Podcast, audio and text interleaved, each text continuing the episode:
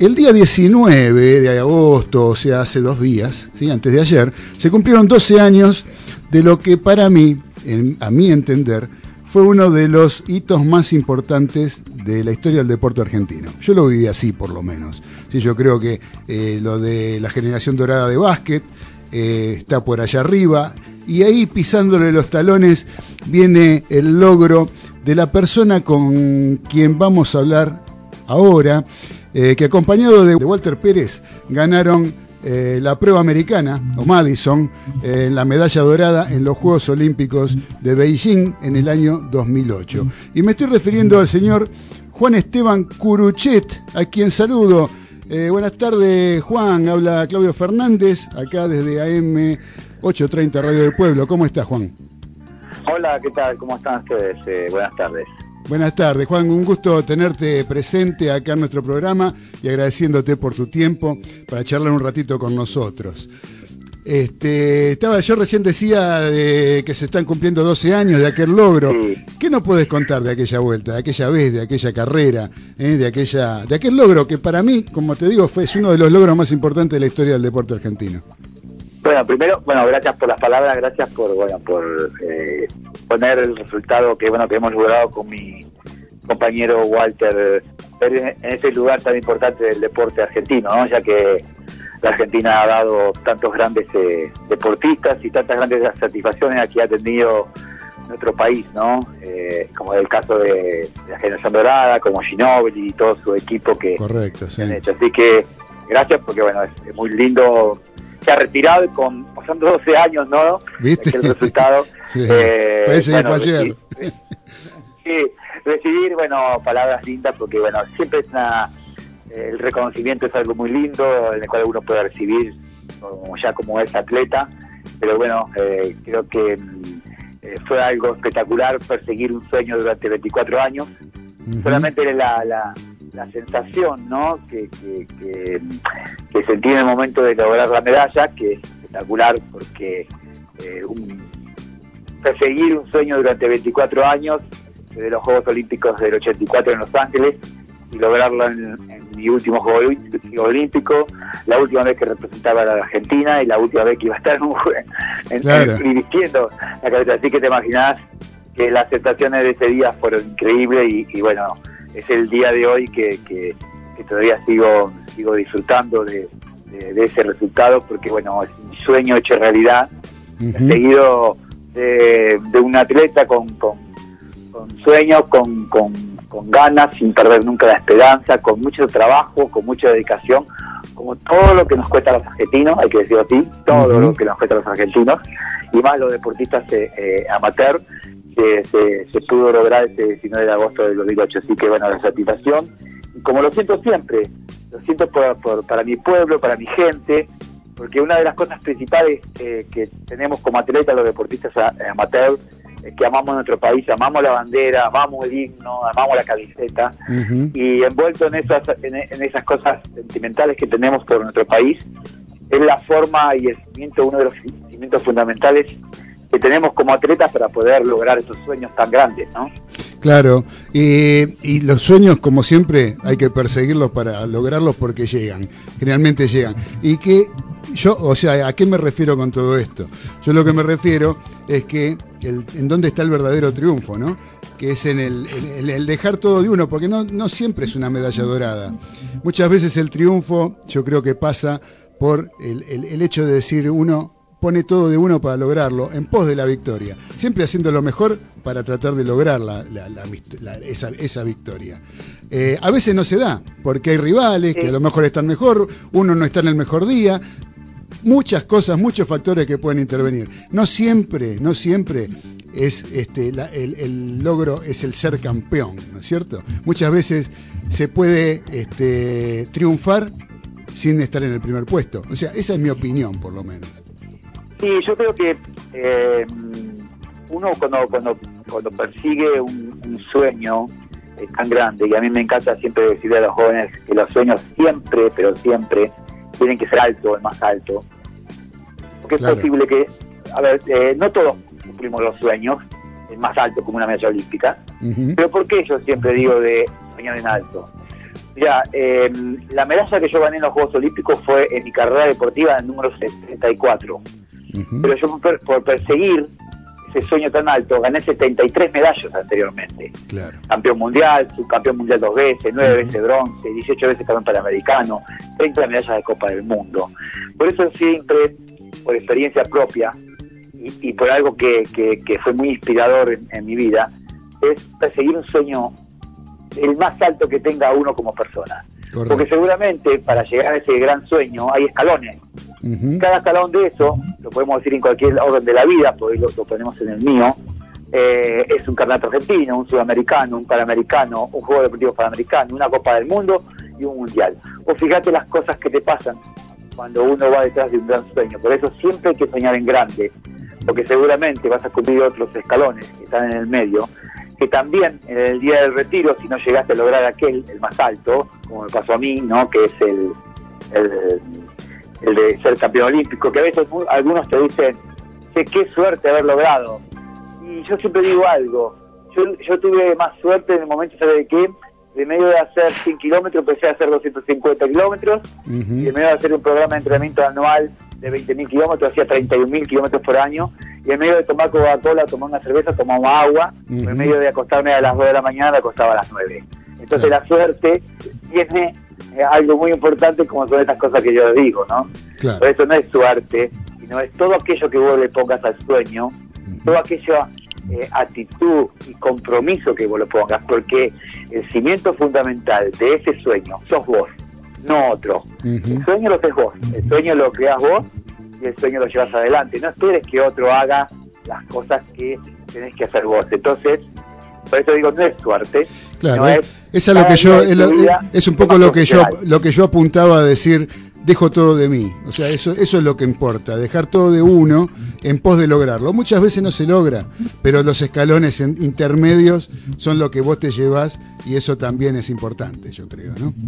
Así que, este, Juan, eh, acá lo tengo a mi compañero. tendría mil cosas para preguntarte realmente, pero somos eh, varios aquí, todos te queremos preguntar alguna cosa. Lo tengo a Daniel Medina que te va a preguntar alguna cosita. Eh, bueno, Juan, un gusto, realmente un gusto muy grande que nos hayas atendido. Una gloria olímpica, un verdadero triunfador y un verdadero ejemplo en Argentina. Por lo menos para mí, que vi carreras de ciclismo de chico en los barrios. Vivo acá en el Gran Buenos Aires, así que vi muchísimas carreras acá en la zona de los Polvorines, San Miguel. Nos reuníamos los domingos, tenía 13, 14 años, era realmente apasionante. Eh, eh, uno, yo creo que sos el deportista que más Juegos Olímpicos fuiste, fuiste a seis, creo que eh, no, no, fueron todos consecutivos porque Barcelona, faltaste a Barcelona, si no me equivoco, en 1992. Eh, en realidad, al ser seis, seis Juegos Olímpicos, ¿cómo definís qué, qué fue para vos disputar los Juegos Olímpicos? Al margen de la victoria. Mira, si hablamos en, en, general, muchas veces esta era la pregunta de cuál fue mejor o peor, porque cada uno de, sus Juegos Olímpicos tiene su condimento personal y su condimento de lo que son los Juegos Olímpicos. Eh, yo en el año 84, cuando representé por primera vez a la Argentina en los Juegos Olímpicos, me enamoré del olimpismo. Porque la magnitud que tiene el olimpismo, eso lo del fuego sagrado, la comunidad, la convivencia y todo lo que representa. Porque mira, vos sos el campeón olímpico. Sin embargo, yo soy campeón mundial, pero sos el ex campeón mundial. Y olímpico eh, es para toda la vida, toda la vida sos. Y por eso el gran significado y, lo que representa para aquellos que eh, nos enamoramos de lo que son los Juegos Olímpicos, los aros, tu antorcha y, todo lo que significa para, para... Porque también vos te das cuenta que lo que significa en la sociedad, porque eh, se recuerda, vos fíjate que yo fui campeón mundial y se recuerda la medalla olímpica. Por eso, ese gran significado que no solamente tiene para nosotros, también tiene para la, sociedad. Y si tendría que decir uno, ok, bueno, cada uno de estos Juegos Olímpicos fueron el cimiento que tuve que hacer para lograr en mi último Juego Olímpico. Cada uno de esos me dio una experiencia eh, eh, positiva siempre, porque siempre hubo algo para corregir entre Juego Olímpico, entre periodo olímpico y entre cada, cada mundial y mundial. Pero verdaderamente todos los pongo en un mismo escalón, ¿sabes por qué? Porque cada uno de esos fueron fundamentales para el gran eh, logro que, tuve en los Juegos Olímpicos de Beijing. sí, evidentemente fue superación tras superación y como hablaste antes con Claudio, para no solo lograr un, objetivo, o tuviste que hacer también grandes sacrificios. Con Walter Pérez este, ya, venían, ya venían con terceros puestos en mundiales en, esa misma prueba, porque acá apenas, la ganaste, nos convertimos todos, como siempre los argentinos, en expertos en la prueba Madison, en expertos, sí, seguro vos sabés bien cómo es esto, sos, argentino, este, pero se venían los, eh, los españoles y los rusos y los belgas al final, ¿eh? fue bromada. Sí, sí, igual muchas veces, eh, eh, bueno, acá tiene mucho que ver la especialidad de nosotros y cada uno en el deporte. Por ahí lo que la gente podía ver en la carrera que veía eh, muy cerca a los rusos o a los españoles. Pero bueno, nosotros dominamos la carrera y sabemos de que la carrera la, la teníamos casi cerrada. Las últimas 20 vueltas cuando teníamos que definir en un sprint, sabíamos que ninguno de los dos equipos nos podía ganar los puntos que, teníamos. Así terminamos en 6, Rusia, Rusia 7 España y 8 nosotros. Pero era muy, pero muy difícil que esos dos equipos nos podían ganar evaluando porque cualquiera de nosotros, tanto Walter como yo, éramos más rápidos ¿no? para poder definir la carrera que, los dos equipos que quedaban. Por eso, por ahí, ustedes nos veían de esa manera y nosotros, que, que bueno, que conocemos a nuestros rivales conocemos el evento nos daba la tranquilidad, faltando aproximadamente una oeste. Pero igualmente, como te dije... Qué, qué linda, mañana, qué, qué, lindo amanecer que fue en Argentina a la mañana ese, me acuerdo, con la, con la televisación que no lo podíamos ver. Definime una, una frase simple tuya que la escuché cuando empezó la pandemia, tu querido Mar del Plata, este, y así damos pase a otro de nuestros panelistas, porque te hago otra pregunta. Eh, somos, somos solitarios los ciclistas, ¿Están así? Sí, totalmente. Yo creo que el deportista de alto rendimiento de disciplina individual es muy solitario.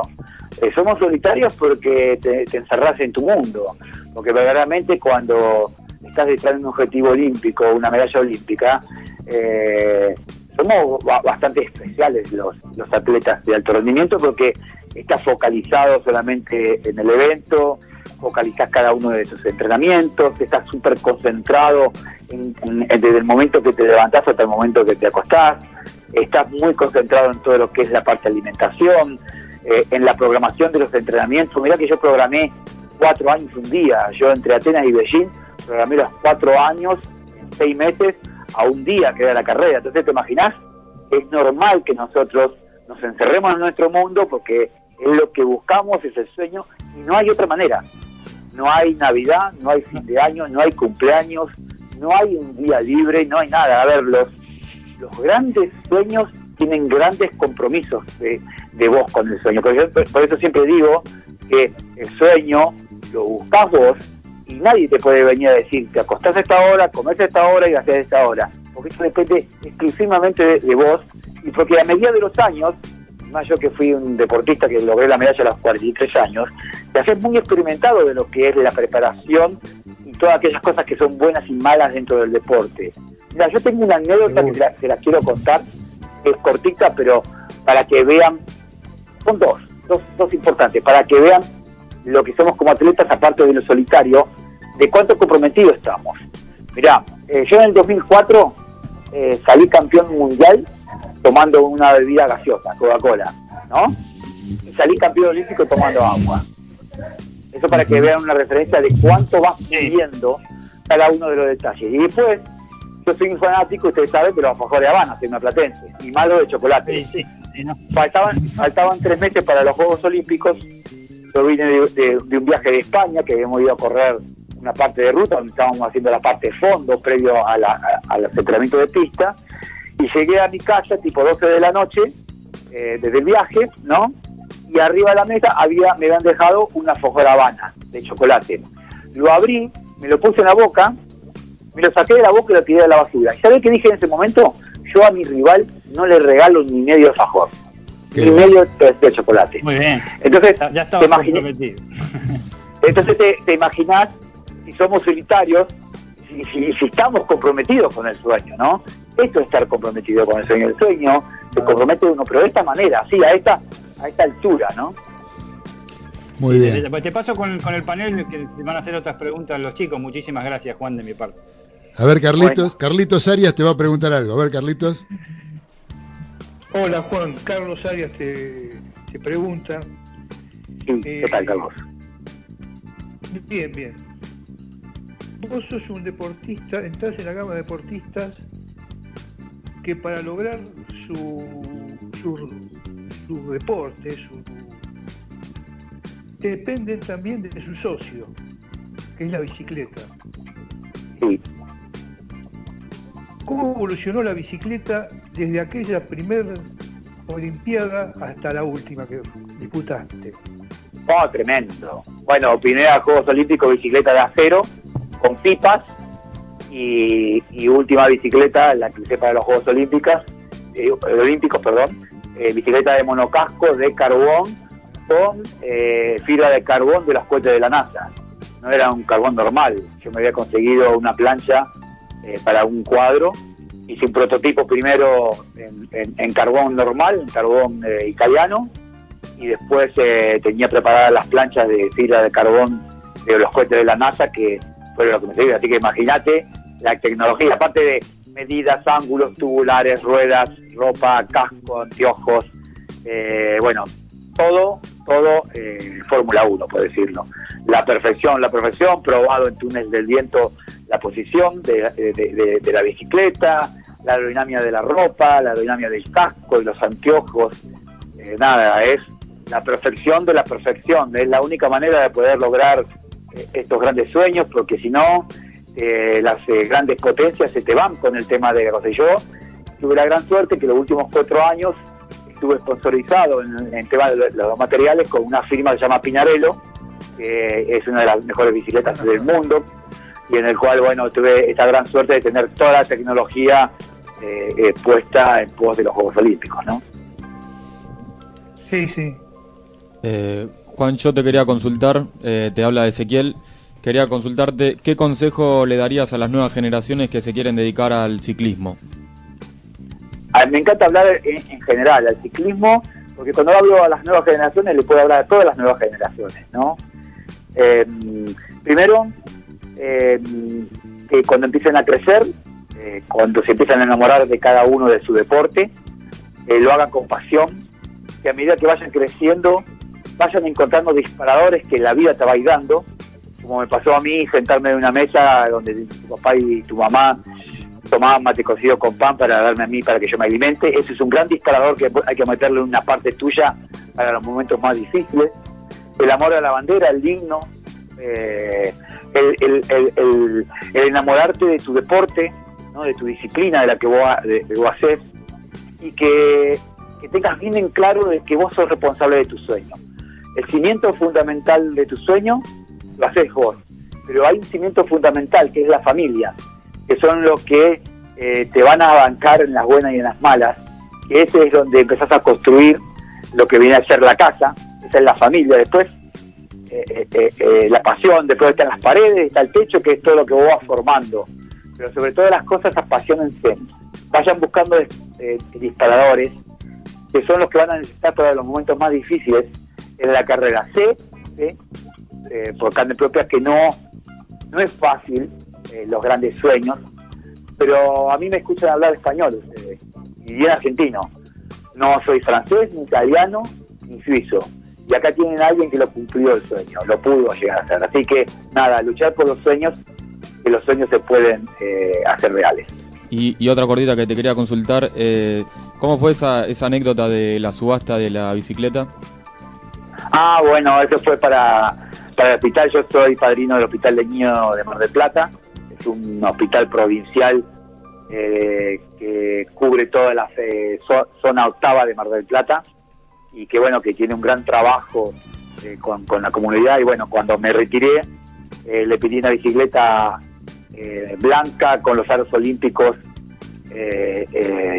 en, alusión al- a, los Juegos Olímpicos a la firma Pinarello y al final de la carrera que hicimos el campeonato argentino el 23 de marzo del 2009 se subastó esa bicicleta y se compró un, un aparato oncológico para chicos pediátricos, para chicos con, problemas de cáncer eh, pediátrico de, esa sala y que gracias a Dios eh, e- ese instrumento eh, salvó muchísimas vidas de muchos chicos. Así que eh, es una enorme satisfacción poder haber hecho un, acto tan solidario tan constructivo a, a, un hospital que trabaja tan bien, sobre todas las cosas eh, a una a una parte del hospital, de la parte ecológica para chicos pediátricos, y bueno, y que haya salvado tantas vidas. Así que nada, ustedes se imaginarán lo que siento como, como persona, ¿no? Dale, gracias. Hola Juan, ¿qué tal? Buenas tardes, mi nombre es César Ceballos. Este, bueno, estamos acá con un muchacho escuchándote atentamente. Este, y yo te quería preguntar, sabes que yo me crié en el Uruguay, este, durante 18 años viví en el Uruguay, después vine para acá, para Argentina, y allá el segundo deporte en el Uruguay, aunque poco lo sepan, no es el, primero el fútbol, ¿no? Pero es el ciclismo. Sí. Y este, los uruguayos son. Que tienen un ídolo, Federico Moreira. Sí, señor, sí, señor. Y, y los, ¿sabes que yo este, te seguía vos ese 2008? Este, porque te, te escuchaba todo tu esfuerzo, todo lo que, vos hiciste para llegar ahí, como decís, este, lo que es luchar por sus sueños y ir siempre, este, no desprenderse de eso, ¿no? Para seguir siempre adelante. Y sabés que como yo ando con la parte de los fierros, del automovilismo, este, yo te quería hacer esta pregunta. ¿Cuál fue la parte de la bicicleta que te hizo renegar más? Porque viste que siempre hay una pieza clave que vos decís, esta ¿Por qué se me sale, no sé, la cadena, el piñón, eh, eso? La, que, más... La, que más, la que más nos hace renegar a los eh, ciclistas es la pinchadura en plena carrera. Bueno, yo vendo neumático, mirá, no, me tendría que haberte preguntado eso. Sí, sí pinchar, porque bueno, eh, si vos tenés bien preparada la bicicleta, bueno, algo mecánico, son fierros, puede pasar. Pero la que siempre te deja pata y, no te espera nadie, es cuando pinchás y el pelotón si sos su favorito, no te espera, te ponen contra la cuerda, vos sabés de lo que te estoy hablando, y te esperan en la raya con la Coca-Cola, como decimos nosotros. Entonces, una de las que más te da bronca y que vas siempre viendo es, la pinchadura del tubular, que es la que más te molesta. Siempre ha sido eso. Y, y, vos sabés que yo seguí mucho también eso, bueno, sé las diferentes presiones de aire que llevan los neumáticos, este, me imagino que es algo muy técnico la presión de la goma, este es algo increíble, por la gente cree, viste, por la goma la bicicleta chiquita que lleva 30 libras como un auto, entonces yo siempre discuto que lleva mucho, lleva 100, 110 libras. ¿Se puede saber si eso es un secreto o vos le das la presión de aire? Sí, es un sí, tiene un secreto. Ah. ¿Por qué? Te explico. Eh, nada que ver si, la, si es, nosotros decimos, si es cámara cubierta o si es tubular, primero. Eh, eh, el tubular, y también, si se usa en la ruta, se usa en la pista, le voy a explicar cada uno. El, tubular que yo usé para la pista era un, tubular Victoria hecho a mano, cosido a mano, de seda, para que aguante más, más libra de, de 23 centímetros, el tubular de altura, ¿no?